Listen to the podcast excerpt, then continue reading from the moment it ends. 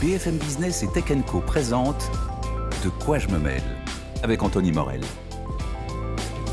Bonjour à tous, bienvenue dans De quoi je me mail, votre rendez-vous tech incontournable du week-end sur BFM Business, en télé, en radio, sur la plateforme Tech Co, en podcast sur YouTube. Enfin bon, vous choisissez le moyen que vous voulez. Euh, c'est votre rendez-vous du week-end. On est ravis d'être avec vous et de vous accompagner pour, comme chaque semaine, hein, décrypter, analyser, dépioter l'actualité tech de ces derniers jours. Alors vous l'aurez compris, c'est pas vraiment François Sorel, c'est pas la même voix que d'habitude et c'est pas un, clone vocal raté euh, de François en intelligence artificielle, pas du tout. C'est juste que François, il est pas en vacances, hein, il bosse, mais il est du côté de Seattle en ce moment, figurez-vous. Il est chez Amazon. Il est en train de nous faire des reportages extraordinaires sur euh, les robots nouvelle génération dans les entrepôts d'Amazon. On aura l'occasion d'en reparler. Et en attendant, bah, c'est Bibi qui fait l'intérim. Bibi étant euh, moi-même, euh, Anthony Morel. Vous me connaissez si vous suivez régulièrement l'émission. On va essayer de se montrer digne de la tâche. Remplacer le Big Boss, c'est pas facile. On va essayer de, de faire en sorte que vous soyez pas trop dépaysés. Vous inquiétez pas, c'est parti.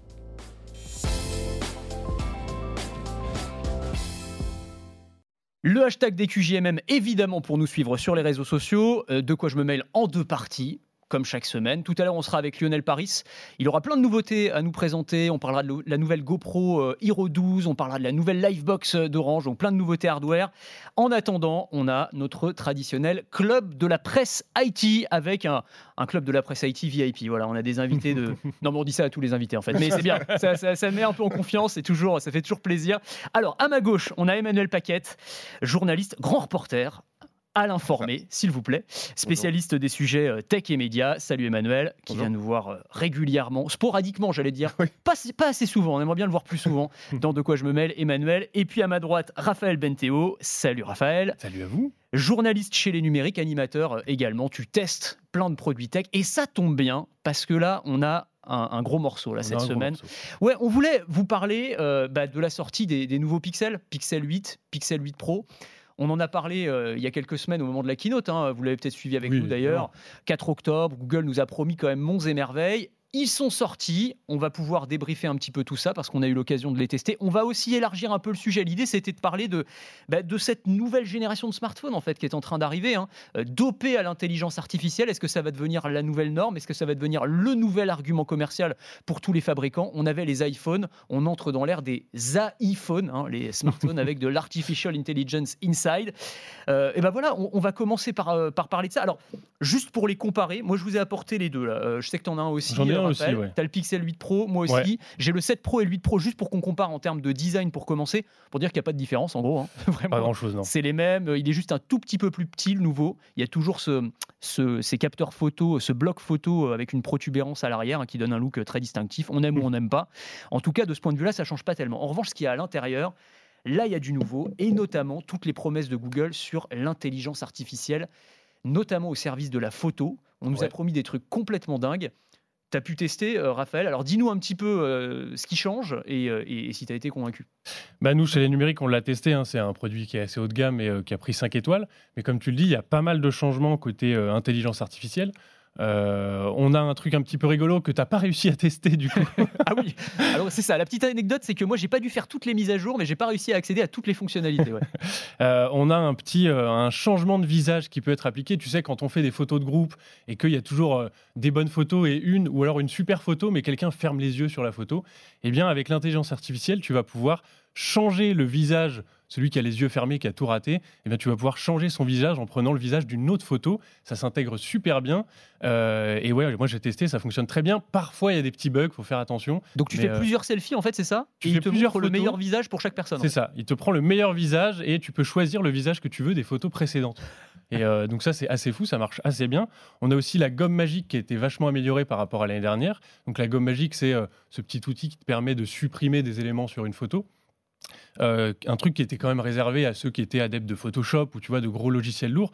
Et aujourd'hui, bah, c'est disponible pour tout le monde en deux clics sur un téléphone. Donc ça, c'est assez fou, ça marche assez bien. C'est assez impressionnant pour le coup, parce que tu peux choisir même, tu, tu, tu cliques sur la silhouette d'une personne, même qui prend de la place sur la photo. Voilà et en fait elle est euh, instantanément effacée et l'IA en fait reconstitue ce qui est censé être derrière la personne en fait. Exactement. Alors c'est pareil, parfois si tu as des fonds un peu compliqués, ça marche pas très bien, mais si euh, le, fond est basique, franchement ça marche super bien.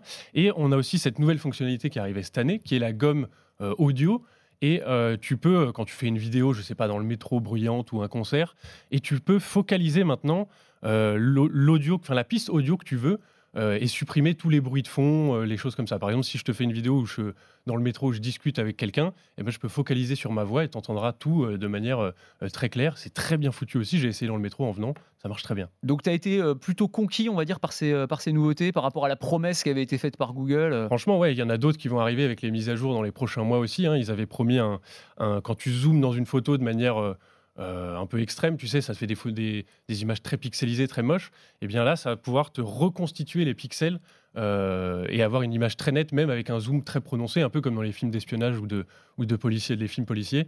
Et euh, pareil, alors on verra ça si ça fonctionne bien ou pas, mais ce sera dans les prochaines mages qui vont arriver. Parce que toutes les, toutes les fonctionnalités sont pas encore disponibles. Il y en a qui ont été mises, alors pour certains utilisateurs dans un premier temps et qui vont arriver chez tout le monde avec des mises à jour. Enfin, tout ça arrive en fait par mise à jour interposée, évidemment. C'est ça. Alors c'est vrai, Emmanuel, qu'on parle souvent. Alors Pixel 8, Pixel, la gamme Pixel, ça fait quand même quelques années maintenant, qu'on nous promet que ça va être l'iPhone killer. Ça va être le téléphone qui est susceptible de concurrencer euh, l'iPhone. Et j'ai l'impression que c'est un peu le, jour de la marmotte, tu sais, l'histoire qui se répète. Tous les ans, on nous dit ça. Et tous les ans, euh, commercialement, ça se vérifie pas. Là, tu, crois qu'avec toutes ces fonctionnalités, là, il y a un vrai argument commercial pour faire en sorte que, que le Pixel soit concurrentiel? Oui, alors ça, euh, ça sera aux consommateurs de le dire. Hein. Effectivement, s'ils vont l'acheter euh, massivement, pour l'instant, ça reste quand même un peu un hobby, hein, cette activité au sein de Google. La société, elle continue à vivre à 90%, 95% de la publicité en ligne. Là, l'idée, c'est quand même de, euh, bah, un peu d'amortir des investissements massifs, parce que pour l'instant, l'intelligence artificielle, jusqu'à présent en tout cas, elle était massivement dans le cloud et très peu dans les terminaux. Donc l'idée, c'était, on se connecte à un système, par exemple, de reconnaissance vocale, du type Alexa pour Amazon, dont tu parlais précédemment, du type Siri pour Apple, et en fait, toute l'intelligence était dans le réseau. Et après, on renvoie la requête sur le téléphone. Là, l'idée, c'est avec les téléphones actuels, avec ce qu'on appelle les puces euh, IA. après, on ne sait pas trop ce qu'il y a derrière ce terme. Hein. Un peu, il y a aussi un peu une notion un peu marketing. C'est de relocaliser un peu de calcul sur la machine qu'on a entre les mains. Alors pour ça, il y a quand même plusieurs euh, intérêts pour la société euh, qui donc produit ces téléphones. Bah, le premier, c'est de donner des nouvelles fonctionnalités aux consommateurs donc euh, avec euh, un délai de latence euh, beaucoup plus rapide, puisque c'est calculé directement dans le téléphone, donc on peut faire des choses quasi temps réel, ou presque temps réel. Mais surtout, il y a un aspect financier très important, c'est-à-dire qu'aujourd'hui, Google, Apple et les autres, dans le cloud, ils sont obligés d'acheter des GPU NVIDIA, les H100, dont on parle souvent. Un H100, ça vaut 30 000 dollars pièce, quoi, grosso modo. Donc plus vous avez des utilisateurs qui utilisent l'intelligence artificielle, plus il faut vous doter dans le cloud de serveurs dotés de capacités GPU qui coûtent très très cher. Puis les requêtes coûtent aussi. Et les requêtes coûtent aussi. Bon, ça, ça passe par l'opérateur télécom, donc euh, ça coûte en énergie, ça coûte en bande passante, ça coûte en, calcul. Euh, vous vous souvenez d'Elon Musk? Alors, j'aime pas trop citer Elon Musk, mais en l'occurrence, il avait dit il est plus difficile. à peu près 25 fois par émission. T'inquiète pas, euh, reste sans toi à l'aise. Hein. Il disait il est plus difficile aujourd'hui d'avoir un GPU Nvidia H100 que de trouver de la drogue. Il y en a très peu, ça coûte très cher.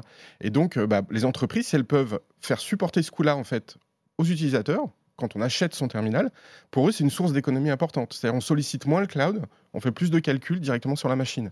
Alors, on emballe ça avec un côté intelligence artificielle, comme ça, on est un peu tendance. Mmh. Mais en réalité, c'est nous qui achetons le processeur.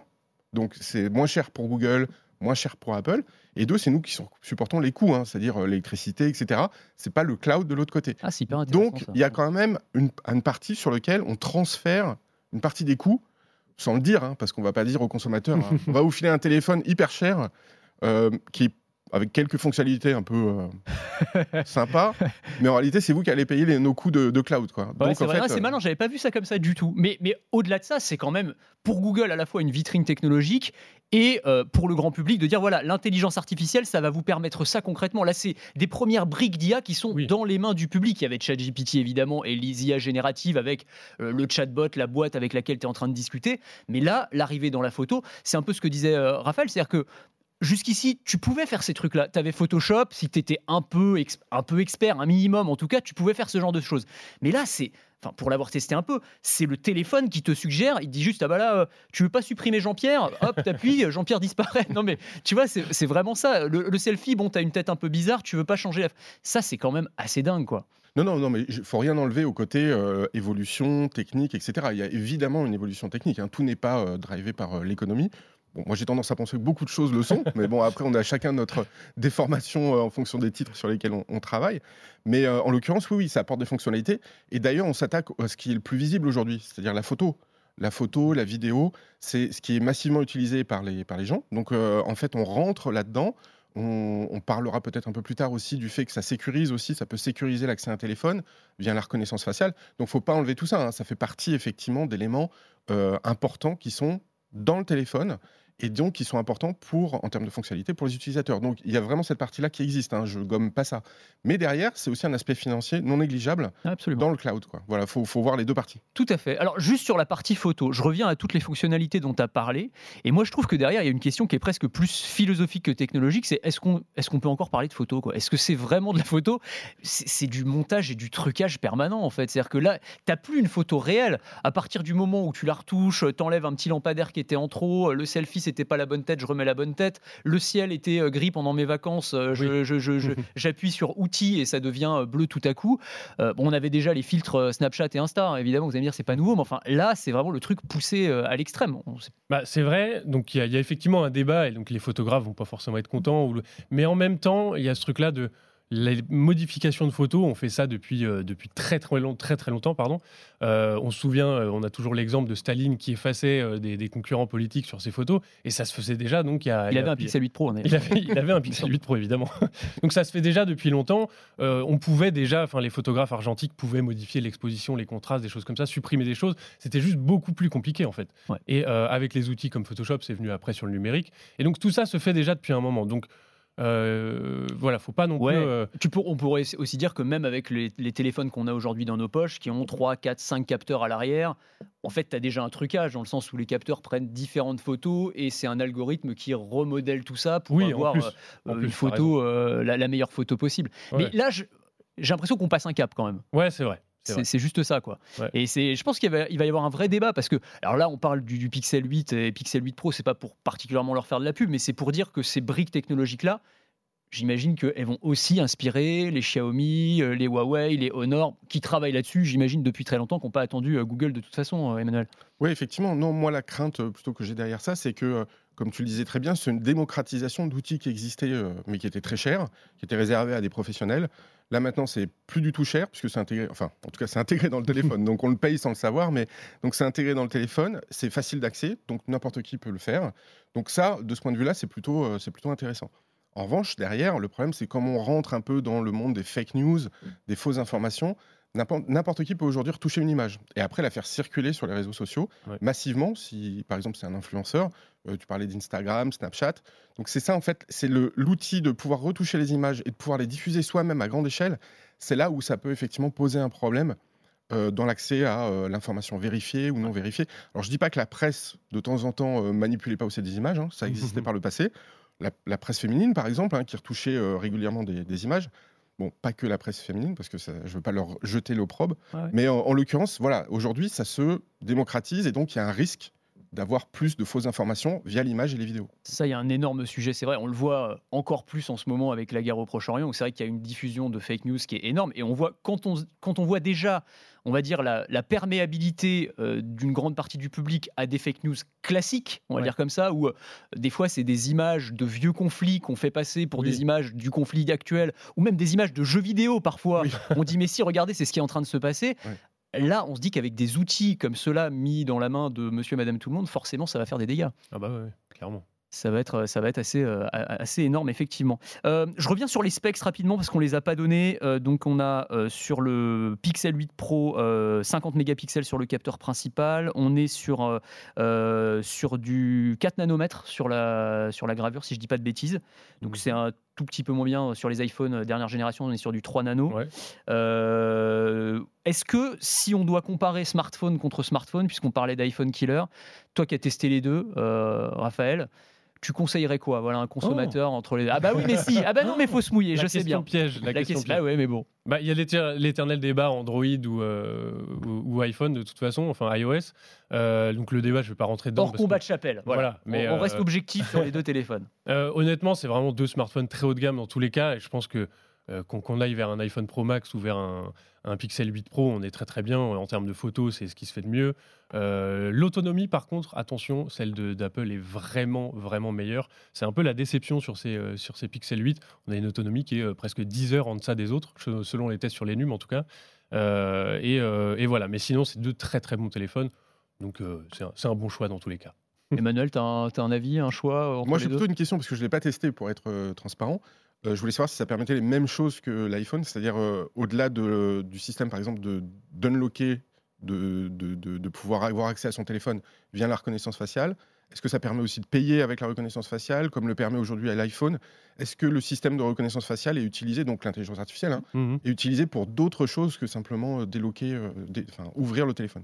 Alors moi j'avoue que je l'utilise pas, donc euh, je veux pas dire de bêtises. Il me semble que tu peux, tu peux en tout cas avec euh, le lecteur d'empreintes, ça c'est sûr. Et tu as de la reconnaissance faciale je aussi. pense hein, que tu pour- en as aussi. euh, ouais, bien ouais, sûr. ouais. Et alors ouais, c'est intéressant. Je rebondis sur la question d'Emmanuel parce qu'effectivement, on a beaucoup parlé de la photo, mais en fait, quand on disait fonctionnalité liée à l'IA, c'est pas que la photo. Tu as évoqué rapidement euh, le système de pour le son. Alors je sais plus comment ils ont appelé l'outil, mais où en gros, Oui. tu as du brouhaha autour de toi. Là, c'est pareil, tu appuies sur un bouton, tu as tous les sons d'ambiance qui sont supprimés, c'est de l'IA. Et puis ensuite, on a aussi l'intégration euh, de l'IA générative plus classique à travers Bard. Ouais. Et là aussi, il y a une promesse. Alors, je suis pas sûr que toutes les mises à jour soient encore en place, mais euh, l'idée, euh, en tout cas évoquée par Google, c'était que tu puisses demander au téléphone de rédiger les mails à ta place, de répondre à une série de mails, ou de préparer tes prochaines vacances en mode tu lui donnes la destination, le budget, et puis c'est lui qui se, qui se débrouille complètement. Quoi. Ouais. Et, de, et de ce côté-là, Google est très très fort. Ils ont une base de données qui est absolument sur les utilisateurs. Donc, euh, ils peuvent entraîner leur modèle et effectivement, on aura accès à des, des assistants qui seront euh, boostés par Bard, en l'occurrence, qui seront beaucoup plus puissants que ce qu'on a actuellement. Et euh, pour le coup, côté Apple, avec Siri, ça, ça galère pas mal depuis quelques temps. Et c'est vraiment deux politiques complètement différentes. En fait, Apple est plus dans la protection des données. On veut pas trop, même si bon, on sait que c'est pas toujours euh, très net, mais euh, ils essaient de protéger les données de leurs utilisateurs, alors que Google, c'est euh, la porte ouverte à tout. On le Ouais. sait. C'est deux politiques très différentes. hein. Ça, c'est vrai. Mais sur, sur Bard, euh, juste une, un, en aparté là-dessus, mais il faut quand même qu'ils améliorent l'outil. Je sais pas si vous l'utilisez régulièrement. Moi, j'ai tenté un peu, j'étais très déçu. hein, Ah, mais- pareil, non Mais mais c'est c'était fou. c'était il y a combien de temps? Parce qu'il s'est vachement amélioré Oui, ces alors moi, ça redate un hein. peu. Du coup, j'y suis pas retourné. Écoute, ouais. moi j'essaye franchement quasiment tous les jours parce qu'à chaque fois je fais le comparo euh, ChatGPT Ouais. et Bard, tu vois, et je m'en sers assez régulièrement, je le dis ouvertement, y compris pour m'aider à préparer des chroniques. Là, tu vois, j'ai fait un truc, je vous donne juste l'anecdote rapidement. Mmh. Euh, cette semaine, j'ai fait un truc sur euh, l'utilisation de la réalité virtuelle euh, pour les visites immobilières, tu vois. Ouais. Et donc, je lui ai demandé est-ce qu'il y a des chiffres sur le nombre d'agences immobilières qui utilisent ce genre de truc Est-ce que ça marche, etc. Et donc, Bard me fait une réponse hyper complète en me citant une étude, en me disant alors, il y a une étude de la- de la- de l'association des promoteurs immobiliers qui estime que 20% des visites se font avec l'intelligence, avec la, la réalité virtuelle, etc. Bon, génial. Donc, par souci quand même euh, journalistique, je lui dis mais où tu trouves ce chiffre de 20% Donne-moi la source de, de l'étude. Il me dit ah, euh, étude de 2018 de l'association des promoteurs immobiliers. Donc je vais regarder, association des promoteurs immobiliers, ça n'existe pas. L'étude n'existe pas. Il y avait rien, tout était bidon. Mais c'est vraiment de A à Z quoi. Et il te dit ça avec un aplomb incroyable. Ah ouais. Et donc en fait, donc je- du coup je le réinterroge et je lui dis mais mais en fait l'association n'existe pas. Et donc là il dit ah oui pardon je me suis trompé. Bah oui, ouais, c'est vachement bien. Il a reconnu son erreur quand même. Ouais, ouais, c'est ça, tu vois. Non, mais c'est donc comme quoi, hein, vraiment euh, méfiance si vous utilisez ces outils-là. Il y a encore des hallucinations euh, complètement, euh, complètement folles. Mais effectivement, ça va faire partie des, des nouveautés. Alors, si on élargit un petit peu le spectre, effectivement, les fonctionnalités d'IA qui s'intègrent dans les smartphones, ça va être la grande tendance là dans les dans les mois qui viennent. Tous les tous les fabricants vont s'y mettre. Mais il y a aussi, on parlait de ChatGPT. Même OpenAI a des, ambitions. hein. Ils ont dit qu'ils voulaient lancer euh, un, alors ils disent un, iPhone de l'intelligence artificielle. Je sais pas trop ce que ça veut dire. Euh, tu t'imagines un truc, toi, Emmanuel? Non, pas du tout. Alors après, euh, ce qui a fait un peu fantasmer tout le monde, c'est l'équipe qui est derrière. C'est-à-dire d'un côté, Jonathan Ive, qui est quand même le designer star, enfin l'ancien designer star de, chez Apple. Donc on se dit, bon, bah, qu'est-ce qu'ils vont sortir? De l'autre côté, Sam Altman, donc à la tête d'OpenAI, donc tu parlais de ChatGPT.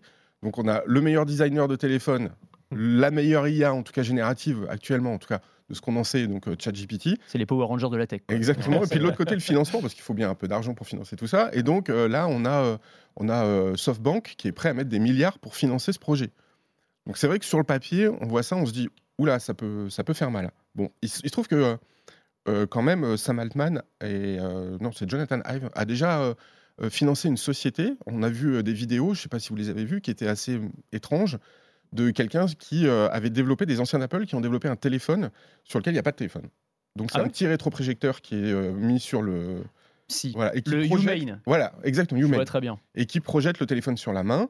Et donc, on reçoit l'appel sur sa main, on peut discuter comme ça, donc il n'y a plus de téléphone. Et on voit bien que c'est un peu la logique d'Apple. Le- L'Apple, ils font disparaître petit à petit le maximum de fonctionnalités. L'iPhone, il diminue de taille de plus en plus. Donc on voit bien que naturellement, l'idée, c'est de faire disparaître le téléphone. Et donc pour ça, on a besoin, alors là, on- je reviens en arrière, c'est-à-dire beaucoup de puissance dans le cloud et un appareil en fait avec très peu de fonctionnalités. Ouais. Donc c'est à l'inverse de ce qu'on voit aujourd'hui sur la téléphonie mobile, où on voit un peu plus de, de- de- de processeurs spécialisés dans l'intelligence artificielle, un peu moins euh, de recours au cloud. Donc on voit que c'est un peu la machine arrière. Donc on ne sait pas entre ces deux visions-là qu'est-ce qui va gagner en réalité. Ah, ça va être hyper intéressant. Ça, c'est la, bataille du form factor. C'est-à-dire, Est-ce que finalement le smartphone va pas devenir obsolète dans un monde où l'intelligence artificielle nous permettra de piloter les objets autrement? Et c'est vrai que alors, je, je le décris parce que j'en ai une image très précise. Ils l'ont présenté il y a quelques semaines à la Fashion Week de Paris. Ce petit, euh, c'est un- une sorte de pin. En fait, c'est un gros Oui, badge en fait. hein. Mm. Donc que tu peux accrocher à une chemise par exemple. Et effectivement, tu vas, en fait, on le pilote à la voix. C'est ça. hein. Exactement. ouais. Et, et- et- et il va projeter en plus des informations. C'est étonnant. Tu, tu crois, toi, à la fin du smartphone, à un moment, peut-être à cause de l'IA, euh, euh, on va peut-être réimaginer effectivement ce qu'est euh, l'interaction entre l'homme et la machine Ah peut-être, ouais. J'avoue que je, je connaissais pas euh, ce petit appareil dont vous parliez là, mais effectivement, je pense qu'on on, l'a vu au fil du temps, on a des usages qui apparaissent et qui disparaissent. qui aurait pu penser il y a, quelques années qu'on aurait des, smartphones ultra connectés comme ça et, donc il y aura sans doute un changement de, de paradigme, si je veux dire, utiliser un grand mot, mais, mais, mais ouais. Ça pourrait être, euh, alors ça peut être ça, Humane, ça peut être aussi euh, des lunettes. hein. Il y a plein de, de- Oui. de fabricants qui reviennent à l'idée euh, originelle des Google Glass. Mais on peut se dire qu'avec l'IA, ça pourrait peut-être aller un peu plus loin. Bah, il y a quand même oui deux sociétés qui poussent toujours le- les, les lunettes. hein. C'est euh, bah, d'une part Meta puisqu'ils ont annoncé une nouvelle version euh, des Ray-Ban euh, connectés Hmm. qui pour l'instant n'ont pas été un énorme succès. Non, c'est clair. clair. Et puis Enfin, le, là, il n'y a pas vraiment d'IA dans leur Ray-Ban connecté. C'est pas. Bah, en fait, comme c'est connecté au cloud, donc euh, Ouais. probablement que c'est utilisé en déporté. C'est pas dans les lunettes, parce que dans une lunette, on peut pas trop faire de calcul. Enfin, c'est, disons que c'est compliqué. Puis de l'autre côté, Snapchat avec les spectacles, qui a, là aussi n'a pas été un grand succès euh, depuis le premier, euh, le, le premier produit qui est sorti en 2017, je crois. Ouais. Ils en ont fait trois versions. Bon, pour l'instant, euh, ça Ouais, reste c'est- limité. hein. Bah, il y a toujours ce problème de euh, d'intrusion aussi dans la vie privée des gens, c'est-à-dire avec les caméras qui peuvent filmer n'importe quoi. Ouais. Je lisais un article dans je sais plus quel canard américain cette semaine justement parce qu'il y a plein de projets qui, avec l'intelligence artificielle, veulent, veulent faire revivre ces lunettes euh, avec de la réalité augmentée éventuellement. Et ils appelaient ça le, re- le retour des euh, le retour des glass holes. Tu sais, c'était le surnom des gens qui portaient les lunettes. On les appelait les glass holes, mélange de glace, euh, lunettes et ass holes, parce qu'effectivement les mecs n'as pas, très t'as pas traduit ce terme-là. non, j'écoute. Je me suis dit, notre public est anglophone. C'est un terme pas très sympathique. On comprendra de lui-même. Voilà, on, on comprendra. On a, on a compris que c'était pas très sympathique en tout cas. Mais c'est vrai, c'était ce truc de, en gros, avec tes lunettes, tu pouvais filmer n'importe qui. Enfin, c'était très Oui. intrusif dans la vie, dans la vrai. vie des gens, quoi. Donc il y, a- aussi des questions euh, Puis il y a des gens qui s'étaient fait taper. qui s'étaient fait taper. Ouais. Ouais, Ah ouais, on, avait vu, euh, on avait vu des images où euh, effectivement, euh, parce que tout le monde se sent du coup espionné dans la rue, photographié ou éventuellement même reconnu facialement, puisqu'on peut croiser quelqu'un dans la rue et faire. bon, ça, je- tout avait été bloqué hein, technologiquement, mais on pourrait reconnaître n'importe qui à n'importe quel moment, donc, potentiellement, via l'intelligence artificielle. Donc ça pose quand même des grosses questions euh, de Clairement. vie privée. Alors en attendant, là on s'est un petit peu euh, éloigné ou en tout cas on s'est projeté, mais si on revient à nos smartphones et à l'intégration de l'intelligence artificielle dans les smartphones, ça va se faire aussi par l'écosystème applicatif et on parlait d'OpenAI. ChatGPT, euh, il y a une nouvelle version, enfin une nouvelle version, une nouvelle fonctionnalité qui est arrivée ces derniers jours en France, qui s'appelle GPT Vision, où en gros on a donné des yeux à ChatGPT, hein, c'est vraiment ça. Mhm. Et où, euh, bah, euh, concrètement, euh, on va pouvoir pointer son téléphone sur n'importe quel objet et on va en avoir une analyse et des informations contextuelles. Je ne sais pas si vous avez eu l'occasion de le tester. Qui peut nous dire un peu à- quoi ça va servir concrètement et est-ce que c'est une révolution? Bah, moi, j'ai trouvé ça assez fou. On l'a essayé et je crois que Bard propose aussi une fonctionnalité similaire. En fait, tu prends une photo de quelque chose et tu peux poser des questions à ChatGPT pour lui demander, je sais pas, moi, tu prends. on avait vu l'exemple de quelqu'un qui voulait changer sa selle de vélo. Prenait une photo et demandait à ChatGPT comment je fais pour changer ma selle de vélo. Et euh, ChatGPT t'explique. Euh, tu peux même prendre ensuite une photo un peu plus proche pour vérifier les, euh, le type de vis qu'il y a dessus et il va te dire alors vous avez besoin là d'une clé Allen. euh, euh, après, on prenait euh, la photo d'une boîte à outils. Est-ce que j'ai les bons outils pour changer ma selle? ChatGPT te dit oui, oui, c'est bon, là, vous avez une clé Allen. C'est vraiment, c'est impressionnant en vrai. C'est fou. Ouais, c'est ouais, fou. c'est assez Bah, fou. sauf s'il se trompe. Oui, alors si- oui, parce que C'est que Ouais. là, on va, on, va, on va tout péter avec sa clé en disant mais pourtant j'ai la bonne clé. c'est la euh, faute à ChatGPT. Voilà. J'ai cassé mon vélo. Non, mais c'est quand même, c'est vrai que enfin, là aussi, la promesse est assez dingue. Il faudra voir un peu la, la réalisation concrète. Oui, parce qu'il va forcément y avoir des faux pas au démarrage, comme on en a vu sur Midjourney, ChatGPT, Oui. vous savez, avec les, les photos avec les, les personnages avec 5 ou 6 doigts, donc on pouvait repérer assez rapidement que c'était une intelligence artificielle. Maintenant, c'est vrai que ça s'améliore très vite. hein. Ouais. On, voit, euh, on voit les défauts qui sont petit à petit gommés. Donc au début, on s'en moque un peu, après, on s'en inquiète. Puis peut-être après ils vont prendre notre boulot. Mais on voit l'évolution très rapide quand même de ce genre d'intelligence artificielle. Alors que demain, on sera tous avec nos smartphones devant nous, tu vois, à, analyser tout ce qui se passe devant nous.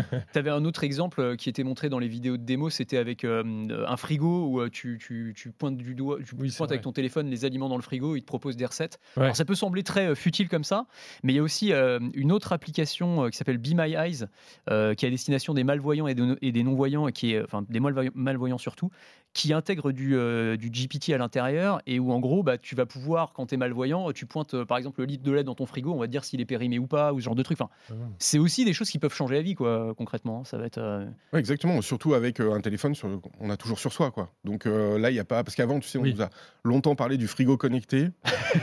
Bon on l'a jamais vu arriver. Sur tous les CES, tous les CES le frigo qui allait passer la commande à ta place parce qu'il allait voir etc en réalité on voit que c'est pas le frigo qui va devenir intelligent. Tout va passer très probablement par le smartphone ou une évolution du smartphone et euh, le, frigo restera probablement stupide, lui. Mais tout sera déporté ailleurs. Mais c'était très pratique pour les journalistes, quand même, le frigo connecté. Parce que quand tu étais en rate de sujet, tu avais toujours l'histoire du frigo, connecté. Il y a eu la machine à café aussi. Ah, là, tu la machine à café aussi. Non, mais c'est vrai, c'était des bons trucs, mais euh, on va oublier maintenant. Euh, tiens, alors, une autre fonctionnalité liée à l'intelligence artificielle. Alors, c'est vrai, on n'a pas parlé de, de, Lens, qui est aussi intégré, ah évidemment, par défaut. Que, Lens était déjà très fort. Hein. Il était déjà très fort. Il est pas mal mis en avant aussi dans les nouveaux pixels. Et moi, pour moi, Lens, alors je sais pas pour vous, hein, c'est une des applications les plus sous exploité, je trouve. Euh, enfin, moi, tous les gens autour de moi, je connais personne qui utilise régulièrement Lens, alors que tu peux faire des trucs absolument incroyables. Un peu ce qu'on vient de décrire en fait avec euh, GPT Vision, peut-être un, petit peu moins puissant, encore que. Mais euh, tu as des trucs assez dingues avec Moi, j'ai beaucoup utilisé il y, a, quelques mois pour quand j'étais en voyage à Taïwan et pour traduire n'importe quel menu, panneau que tu comprends pas en fait, qui est en, qui est en chinois, et tu mets Google Lens devant, il te traduit en temps réel, même si c'est un tableau écrit à la main sur de la craie, et ça te traduit tout en temps réel, c'est fou, ça marche trop trop bien. Et alors, tu m'offres la, transition parfaite, puisqu'on parle de traduction, avec toujours de l'intelligence artificielle, mais qui sert à traduire non pas du chinois, mais des papyrus de l'Antiquité. Et bah, faut que tu nous donnes, faut que tu nous expliques un petit peu cette histoire. Un étudiant, c'est ça, qui a, utilisé un, algo pour, euh, pour traduire euh, des textes anciens? En fait, tu as une équipe de scientifiques qui a lancé le Vesuvius Challenge, qui est un, du coup un concours qui est ouvert à tout le monde hein, euh, et qui vise à, qui vise à essayer de, de décrypter des papyrus qui ont été complètement brûlé par euh, l'explosion du Vésuve, donc euh, euh, à Herculanum, donc au même endroit, enfin à côté de Pompéi, aussi, et donc qui sont ces papyrus qui, sont encore enroulés. qui ont brûlé et qui sont enfermés dans de la cendre et de la boue, qui sont tellement fragiles qu'on ne peut pas les manipuler. Et donc, depuis quelques années, il y a des scientifiques qui arrivent à scanner ces papyrus pour essayer de détecter des traces d'encre. et parfois, ça marche très bien. Le problème à Herculanum, c'est que l'encre est très difficilement visible. Et donc, des équipes de, en l'occurrence, un étudiant euh, a réussi en utilisant, en entraînant un modèle avec le, deep learning, a réussi à détecter des endroits euh, et faire apparaître de l'encre petit à petit. Et c'est le premier à avoir réussi sur un de ces papyrus. Il a gagné quand même 40 000 dollars, donc c'est pas mal. Euh, c'est quand même pas mal. Et il a décrypté une suite de, de 10 signes. C'est le premier à avoir réussi. Donc c'est un mot, en l'occurrence, c'est, je crois, la couleur violette qu'il a réussi à, décrypter.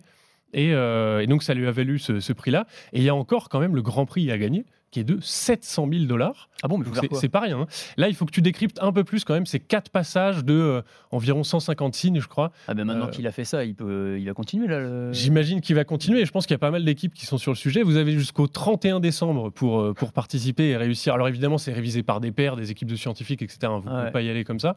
mais donc, c'est des modèles qui ont été entraînés sur des détections de, de petites craquelures, de choses comme ça, pour dire ah tiens, ça c'est peut-être une lettre. Et à force d'entraînement, l'intelligence artificielle a reconnu euh, des lettres, des signes et puis, et, puis, et des mots à la fin. C'est marrant parce que l'étudiant a été interviewé, alors j'ai vu l'histoire comme toi, et en fait, il raconte le, le eureka moment, tu sais, le, le, moment où en fait son modèle de langue, euh, son, enfin son algorithme a, a, détecté les lettres et donc il les a découvertes, tu sais, et il a dû avoir ce, truc, il a dû se prendre pour Champollion, tu sais, euh, ça y est, je l'ai déchiffré, ça doit être incroyable comme moment. Oui, la vraie question, c'est si l'algorithme se trompe, qui peut le vérifier? On n'a pas accès euh, au, manuscrit tel qu'il était. Donc, euh, s'il y a des erreurs, etc. Donc, c'est vrai que je me demande, même scientifiquement, comment ils arrivent à savoir que la traduction est bien la bonne traduction et ce qui a été découvert est bien ce qui devait être euh, inscrit au départ sur le, sur le papyrus. Oui, c'est une bonne question, effectivement. J'imagine que ça doit être effectivement validé d'un point de vue scientifique avec des. Des, revues de pairs, etc. Mais ouais, ça doit être assez compliqué, effectivement, à, vérifier. Alors, on voulait terminer, il nous reste encore quelques minutes, sur cette thématique autour de l'intelligence artificielle. Euh, pour se dire que la France avait une carte à jouer, peut-être, ou peut-être pas. On va voir avec toi, on va voir avec toi Emmanuel. Parce qu'on dit ça tout le temps. Moi, c'est mon côté un peu chauvin, patriote, et voilà, et j'assume. c'est vrai qu'on a une excellence française dans le domaine de l'intelligence artificielle. Alors, on n'est pas très bon sur les smartphones, ça c'est vrai, mais peut-être que les briques technologiques dont on vient de parler, la France a clairement une, une carte à jouer. Et tu nous parles d'une start-up française bah, qui, a, qui a attiré l'attention d'un géant américain et qui, qui, se fait, qui se fait avaler en fait. C'est ça, exactement. Donc c'est alors on peut le voir de deux manières. Hein. On peut se dire c'est super, c'est l'excellence française qui est reconnue par des grosses entreprises américaines avec des gros moyens financiers. Ça c'est le côté pile. Le côté face, c'est là je me mets dans les habits d'Anthony Morel, c'est bah, c'est dommage, on avait une pépite française et finalement elle part à l'étranger. Bah et effectivement, ce qui est un peu étrange, c'est que cette startup, donc Grey Matter Labs, Grey avec AI qui veut dire intelligence artificielle en anglais, comme vous l'aurez noté, Évidemment. avait développé euh, donc une puce euh, avec TSMC. Donc c'était le fondeur taïwanais qui créait cette puce. C'est une puce d'intelligence artificielle pour l'embarquer. Et l'embarquer, puisqu'elle a une très faible euh, consommation énergétique, c'était une puce qu'on appelle une puce neuromorphique, donc qui était basée un petit peu sur le fonctionnement du cerveau humain. Donc très peu de consommation énergétique. Et donc l'idée, c'était de la mettre notamment dans des robots, éventuellement dans des, dans des lunettes dont on a parlé précédemment, ah. des lunettes connectées. Euh, ou des drones, par exemple. Donc euh, tout ce qui a besoin de euh, tirer le moins possible sur la batterie en réalité, mm. pour avoir bah, une utilisation la plus longue possible. Et en l'occurrence, c'est Snapchat qui les a rachetés. Donc on pense que Snapchat va l'utiliser pour l'intégrer dans les futures versions des spectacles, donc des lunettes connectées. Mais c'est vrai que c'est un peu dommage parce que c'était une technologie qui avait l'air d'être très avancée. Il y avait quand même deux processeurs qui avaient été mis sur le marché. Euh, qui avait commencé à avoir en fait des utilisateurs, des acheteurs potentiels. Euh, il faut savoir que ça reposait en plus sur des, euh, sur des recherches universitaires françaises de l'école de la vision à Paris. Donc voilà, donc tout ça fait que la société était basée à Paris et Eindhoven aux Pays-Bas. Et puis, dans le même temps, bah, un des, des, des, responsables des produits européens disait bah, en fait, on a 64 sociétés aux États-Unis qui font des puces d'intelligence artificielle, 32 en Chine 9 en Europe. Ouais. Maintenant, il n'y en a plus que 8. Ouais, c'est ça. Donc c'est un peu triste. C'est euh, triste. Ouais, c'est triste. C'est triste. Mais euh, effectivement, c'est une reconnaissance aussi de la, de, de, du côté brillant euh, de, des chercheurs en IA en, France. Et on, sait, on connaît le montant ou pas? Non, alors j'ai essayé de le, savoir. Tout ce que j'ai réussi à savoir, c'est qu'ils avaient levé 25 millions de dollars. Moi, je suppose que c'est plus de 100 millions, mais pas de personne n'a voulu me le confirmer. Mais, mais, pour une boîte qui aurait pu potentiellement valoir des milliards d'ici quelques années, c'est ce qu'il disait. Il disait que potentiellement c'était une licorne européenne. Ah là là, là, ouais, c'est terrible, terrible. Raphaël, qu'est-ce que tu en penses? Bah, euh, ouais, la fuite, euh, la fuite des cerveaux ou des, des technos, hein, il y, en a, y en a pas mal. Et malheureusement, euh, l'Europe, j'ai l'impression, hein, je sais pas si elle investit moins, toi tu dois avoir plus de chiffres, mais j'imagine que l'Europe investit moins que les États-Unis. Et c'est, de ce côté-là, c'est un peu dommage parce qu'on a, on a en Europe voilà, des universités qui bossent. Qui... Ouais, on investit moins. Mais c'est vrai qu'en revanche, on a un tissu universitaire avec des brevets, etc., qui est très très fort. On oublie souvent, quand même, qu'aujourd'hui, il y a une boîte hollandaise qui est au cœur des microprocesseurs. Sans cette boîte hollandaise, il n'y a pas de gravure. Les processeurs n'existent pas. Donc, euh, on a une technologie clé hein, en Europe il faut aussi regarder ce qui fonctionne. Donc, euh, on a toujours ARM, même si ARM est britannique. Donc, on a quand même encore des choses. Hein. Ça, c'est sur la partie matérielle. Et puis, sur la partie euh, IA générative, on a aussi euh, des boîtes, je pense à Hugging Chat, qui, qui veut une alternative, qui se veut en tout cas une alternative open source à, ChatGPT, qui est assez efficace aussi.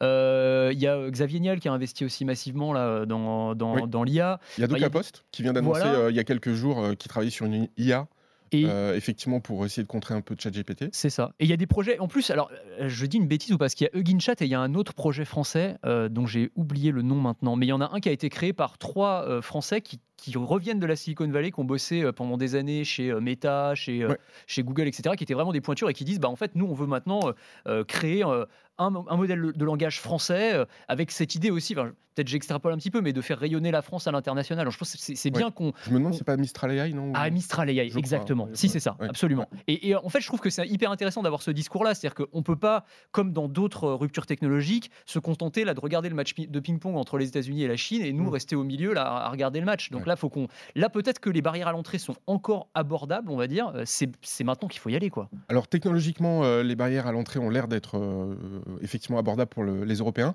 Le vrai souci, c'est des soucis de capitaux. C'est-à-dire que comme il faut investir beaucoup, avec des projets qui des fois prennent un peu de temps, et nous, on a des investisseurs en Europe et en France qui investissent, mais sur du court terme, quoi, à 5 ans. Et donc là, on se relance sur du hardware ou du software qui demande un peu plus de temps, plus d'investissement. Et c'est là, en fait, où ça pêche. C'est pour ça que Grey Matter Lab s'est vendu, hein, par exemple, à Snapchat. Ils n'arrivaient plus à avoir accès à suffisamment de capitaux pour se développer. Bon, on verra à quoi ressemblent les, les futurs spectacles de Snapchat. Peut-être qu'elles auront un succès incroyable grâce à une intelligence artificielle conçue par des Français. Et déjà, ce serait une petite fierté. Voilà. Exactement. Bon, bah merci à tous les deux, c'était passionnant. Euh, merci Raphaël euh, Benteo, euh, journaliste chez les numériques. On te retrouve euh, bah, très régulièrement. En plus, tu animes des émissions aussi. Hein, Bah ouais, de- deux fois par semaine. Enfin, on est en direct tous les jours à 11h30 euh, sur, euh, sur Twitch. Et Emmanuel Paquette, merci beaucoup d'avoir été avec Merci. nous. On peut euh, bah, continuer à te lire évidemment dans l'informé. Vous restez avec nous, évidemment, on se retrouve pour la deuxième partie de De quoi je me mêle d'ici quelques instants. De quoi je me mêle sur BFM Business et Tech Co. BFM Business et Tech Co présente De quoi je me mêle avec Anthony Morel. De quoi je me mêle Deuxième partie, évidemment. On est ravis d'être avec vous. C'est toujours pas François Sorel, c'est toujours Anthony Morel qui vous accompagne. J'espère que ça va jusque-là. On va continuer. Alors, on va pas parler d'intelligence artificielle cette fois-ci. C'est promis, promis. Je sais que certains font une overdose et, vous nous le dites parfois dans les commentaires. J'en ai ras-le-bol. Ils nous parlent d'intelligence artificielle toutes les semaines. Ils font que ça. Ben oui, mais attendez, c'est une révolution technologique. Moi, j'estime qu'il faut qu'on en parle très très souvent. Mais continuez à nous dire, à nous donner des idées de sujets, de thématiques que vous voudriez aborder, évidemment, celles qui vous, vous- qui vous plaisent, celles qui vous plaisent pas. Mais là, on va parler hardware. On va revenir, voilà, back to basics avec Lionel Paris qui est avec nous. Salut Lionel.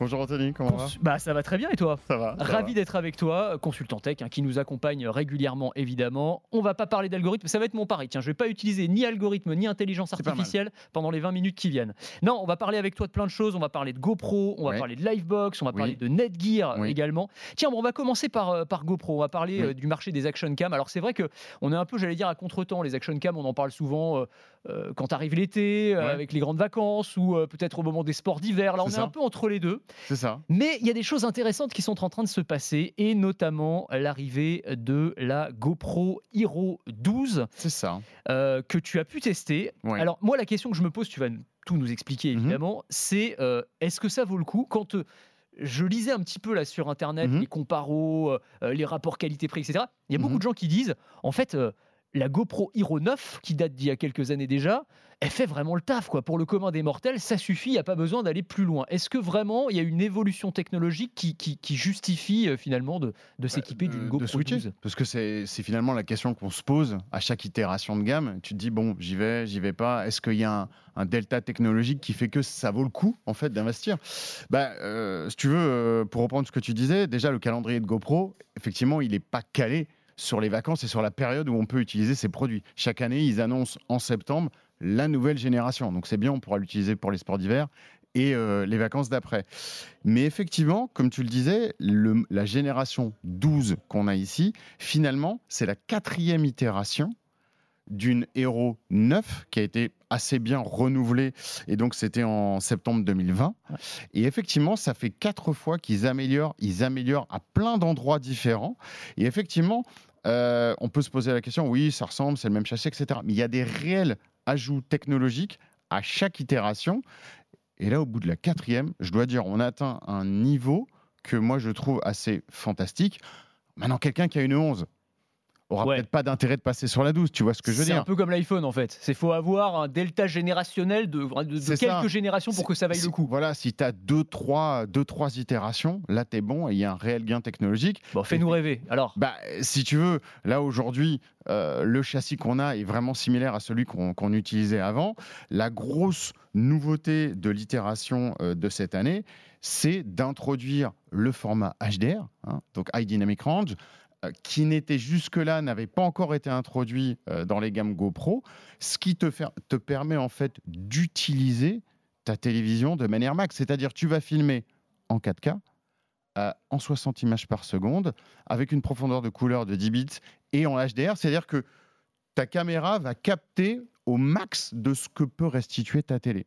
Ça, pour moi, c'est un point qui est euh, assez fondamental, puisque finalement, on utilise ces produits-là pour diffuser derrière. ça c'est la grande nouveauté, ouais. Ça, c'est la grosse nouveauté. Alors peut-être un mot euh, des, euh, des conditions dans lesquelles tu as testé euh, cette GoPro. Bah- c'est un peu particulier parce que du coup tu, tu as fait ça en bateau. Ouais, exactement, parce que en fait, si tu veux, une des grosses nouveautés qui a été introduite l'année dernière, c'était le verrouillage de l'horizon. Donc, euh, au-delà euh, de toutes les nouveautés qu'ils introduisent à chaque itération, c'est-à-dire euh, les, les améliorations en vidéo, en, en- en prise de vidéo, en résolution, en nombre d'images par seconde, etc. Ça, ça fait partie un peu du lot quotidien que tu as à chaque itération. Mais je dois dire que le verrouillage de l'horizon et le nouveau ratio vidéo, ça a permis de faire deux choses. C'est-à-dire ça t'a permis de stabiliser d'une manière définitive des, vi- des vidéos. Et là, c'est au-delà de ce qu'une stabilisation optique, une stabilisation optique générique t'amène. C'est-à-dire que là, c'est comme si tu demandais à ta caméra, quoi qu'il se passe, quoi qu'il arrive, tu ne bouges pas. On a des images qui passent en ce Ouais, moment ouais, où je suis sur un bateau. Il y a absolument zéro suspension. Ouais. Ce que tu remarques, c'est que le bateau part dans tous les sens. La caméra est fixée sur le bateau, mais tu gardes ton horizon.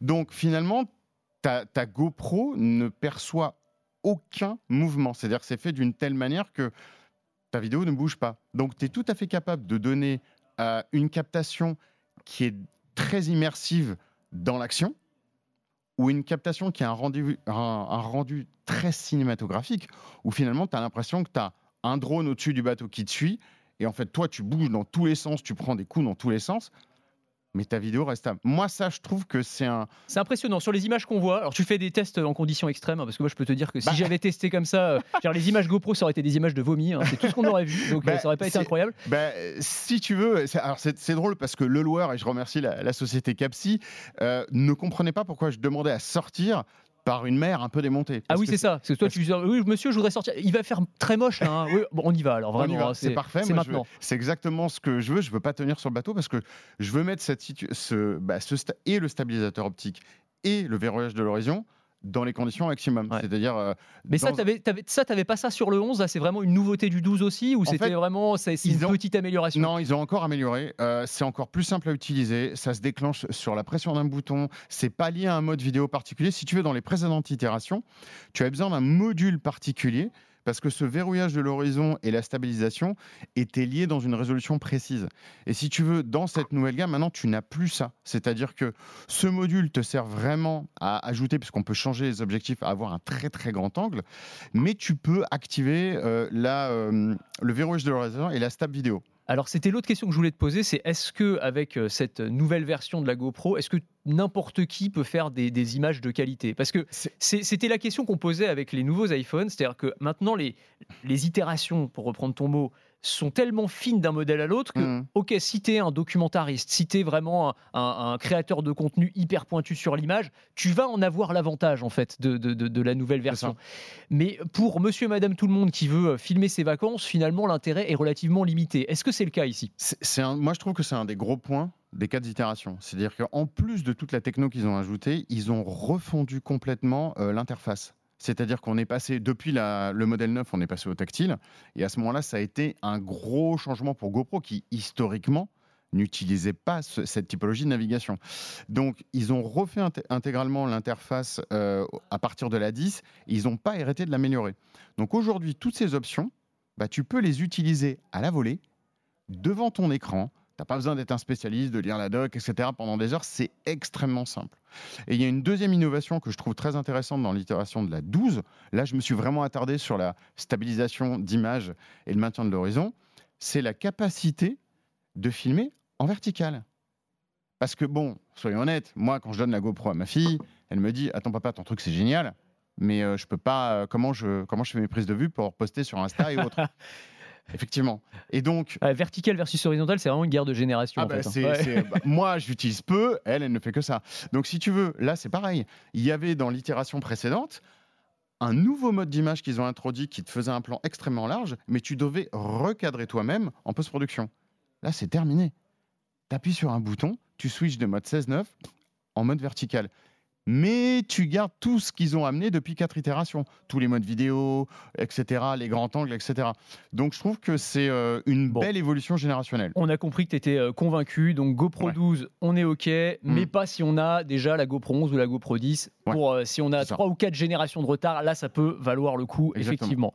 On va passer à la deuxième nouveauté dont vous- tu voulais nous parler, Oui. c'est la nouvelle Livebox d'Orange. Alors, c'est assez étonnant parce que euh, d'habitude, en tout cas l'an dernier, ils nous avaient habitués à des, à des lancements lancement en grande pompe avec une keynote, vraiment. clair. Vous allez voir ce que vous allez voir, un peu en mode euh, Apple. Mhm. Et là, euh, bon, ils ont envoyé un communiqué. Euh, Oui. C'est tout. Alors en général, c'est pas très bon signe. hein. Ça veut dire euh, on n'a pas grand chose à vous annoncer quand on fait comme ça. Alors je sais pas, qu'est-ce que tu constates toi Bah, euh, écoute, c'est comme tu le dis, c'est étonnant parce que les itérations précédentes avaient été bien marquées. Il y avait des soirées, des événements, des lives, etc. Là, euh, on apprend ça par le biais d'un communiqué de presse. Alors, on sait qu'il y a une guerre de fond, hein, très clairement, entre les différents ISP, avec Free qui veut annoncer, mais qui attend, mais D'ici la rendez-vous- fin de l'année normalement. Rendez-vous en décembre, début décembre, euh, pour ce qui va se passer. Euh, mais c'est vrai que je m'attendais euh, à quelque chose d'un peu plus massif, puisqu'on en avait parlé avec François fin juillet sur les différentes offres fibres. On savait qu'il y avait un move qui était latent et qui devait être fait. Parce que si tu reprends l'histo aujourd'hui, Orange avait quand même dans le panel des opérateurs français les offres fibres les moins puissantes Ouais, un peu de retard. puisqu'on était taqué euh, sur du 2 gigabits, quand les autres, ils montaient, euh, Ouais. notamment SFR, montre à, à 8 euh, et Free aussi. Donc on savait qu'il y avait un petit train de retard. Et donc c'était prévisible qu'ils annoncent quelque chose, mais je ne le voyais pas comme ça. Euh, ensuite, dans les choix technologiques qu'ils avaient faits, on savait qu'ils pouvaient faire évoluer leur box, parce que c'était tout le principe de la 6. Euh, donc, on s'attendait pas forcément à une itération supplémentaire. Je m'attendais pas non plus, on peut le voir là, je les ai ramenés aujourd'hui, à un changement de format. Puisque l'intégration qu'ils ont faite là, elle est tout simple. Ouais. Il y a trois types de fibres aujourd'hui.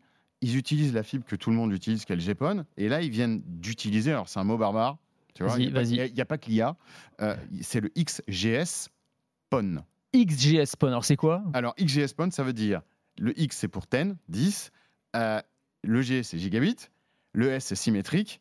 Et Passive Optical Network. Donc, c'est un réseau fibre qui est capable de te véhiculer un flux 10 gigabits dans les deux sens. Donc, descendant, montant. Et c'est un petit peu la dernière évolution de, des technologies fibres qu'on connaît aujourd'hui. Et ça, c'est du débit théorique ou c'est ce que va avoir vraiment l'utilisateur euh, tu- chez lui tu- tu l'auras, tu l'auras. Tu l'auras parce qu'aujourd'hui, tu as déjà des lignes qui, qui, qui en sont pas encore là, mais qui, qui flirtent très gentiment avec le 8. Ouais. Donc le 10 est atteignable.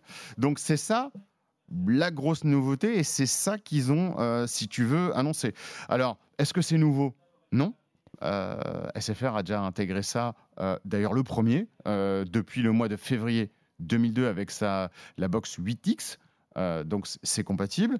T'as Bouygues qui bizarrement a introduit ça, c'était mi-juillet. Euh, C'était 15 jours après qu'on en parle avec François. Euh, donc c'est pareil, sa box est compatible aussi. Euh, et puis t'as Free qui est sur une autre techno. Ouais. Donc, là, on verra Donc bien. c'est ce pas complètement en- nouveau. Alors juste sur le, le- le matériel, parce qu'on l'a pas décrit Ouais. pour tous ceux qui nous écoutent. euh, donc tu as la, la 6 et la 7, c'est ça? C'est ça. Et euh, La 7 est la plus massive. Alors la, la 7 est un petit peu plus grosse, sinon c'est la même. C'est vraiment en termes de design, euh, ils, Ah, ils sont contents d'eux parce que c'est vraiment Oui. la même. Alors, je n'explique pas pourquoi il n'y a pas de changement. Alors, on s'attendait, Livebox 7, Wi-Fi 7. Bah non. Non, c'est toujours Wi-Fi C'est 6E. toujours du 6E. Ouais. Donc, je comprends pas l'augmentation du form factor. Mais à mon avis, il y a encore quelque chose d'autre qui n'a pas été annoncé. Euh, le gros changement va se situer au niveau du port Ethernet, donc le réseau filaire. Ouais. Parce qu'il faut bien arriver à sortir cette puissance. Le 6E te- ne te le permet pas euh, d'aller jusqu'à 10, il faudra du 7 pour y arriver.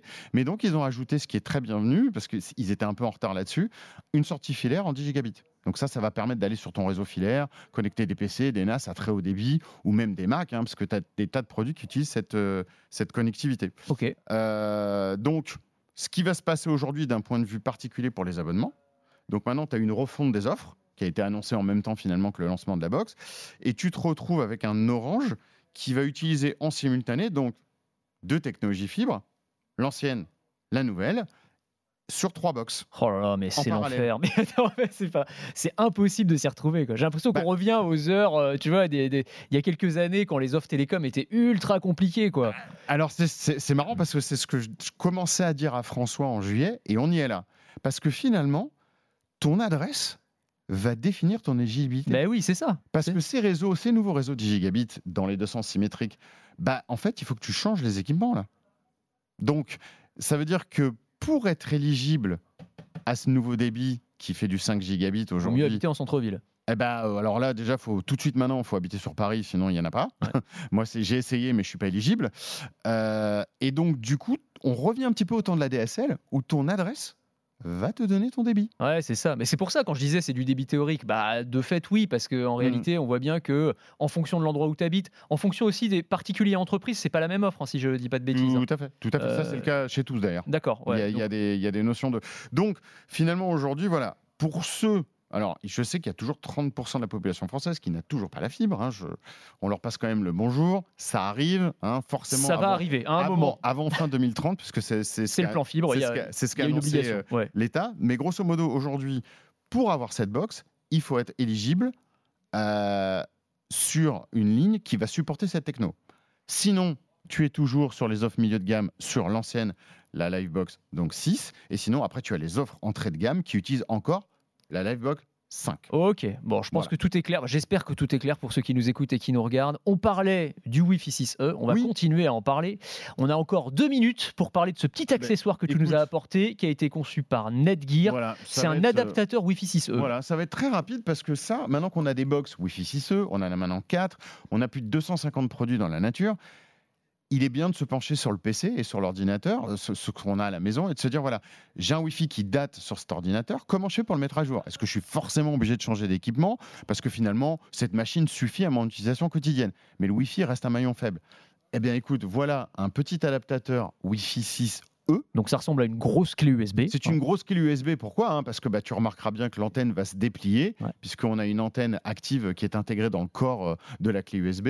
On va la connecter très simplement en USB sur n'importe quelle machine, PC ou portable, et on va pouvoir faire migrer son PC en Wi-Fi 6E et profiter de cette fameuse bande de 6 GHz qui est complètement libre, qui est un autoroute d'information Wi-Fi et qui peut être utilisé sans restriction aujourd'hui. Dingue. Donc, Très voilà. pratique. Ça coûte combien ça Ça, ça coûte euh, moins de 100 euros, euh, 99 euros en prix public, et on le trouve souvent en, en promotion. Et Yeah. si jamais euh, vous parlez d'un PC fixe, eh ben, ils fournissent un petit cradle pareil en USB qui va permettre, au lieu d'aller mettre la clé USB derrière un ordinateur qui est lui-même sous un bureau et derrière un mur, eh ben, on va pouvoir la poser tranquillement sur le bureau pour qu'elle soit en bonne zone de réception. Pour faciliter l'installation, on a une petite clé USB. Bah oui, Ah oui, elle est minus celle-là. Ouais. parce que quand je déconnecte le Wi-Fi de mon portable, parce que c'est ça qu'il faut faire, il faut déconnecter le Wi-Fi de son portable pour utiliser la clé. Ben, on n'a plus accès à Internet. Ah, Donc, comment on fait pour aller télécharger les drivers? Ils ont pensé à tout. Il y a une petite clé USB qui contient les drivers. Bah. Donc ça, c'est un petit accessoire euh, que je trouve très utile et très intéressant, qui ne représente pas un budget, mais qui va améliorer la couverture du- d'un PC. Et on peut noter, c'est assez rigolo parce qu'ils ont euh, lancé ce produit-là et ils ont lancé en même temps leur euh, premier routeur Wi-Fi 7. C'est ça, C'est ça, c'est la ça, prochaine génération. Ça, ça. va être ça la révolution. ça, on y arrive là. On y est là. Ça y est, euh, après les Orbi, les routeurs, ça va être les grosses discussions de la fin de l'année. Bon, très bien. Bah, tu viens, reviendras nous en parler hein, du Wi-Fi 7, évidemment, Absolument. parce que ça va être un, un gros morceau, ça Ah, aussi. Absolument, absolument. Bah, merci beaucoup Lionel Écoute, pour voilà, la GoPro, la Livebox, l'adaptateur Netgear pour le Wi-Fi 6E. C'était passionnant. Bah voilà, hein, euh, de quoi je me mêle, c'est terminé pour cette semaine. On se retrouve euh, dès la semaine prochaine. Vous retrouverez François hein, qui reprend sa place, je vous rassure, il n'y a pas de souci. Et puis bah moi je, me re- je reprendrai ma place, euh, bah, à la place de Lionel d'ailleurs. Voilà, exactement. bon week-end à tous et à très vite. De quoi je me mêle sur BFM Business et Tech Co.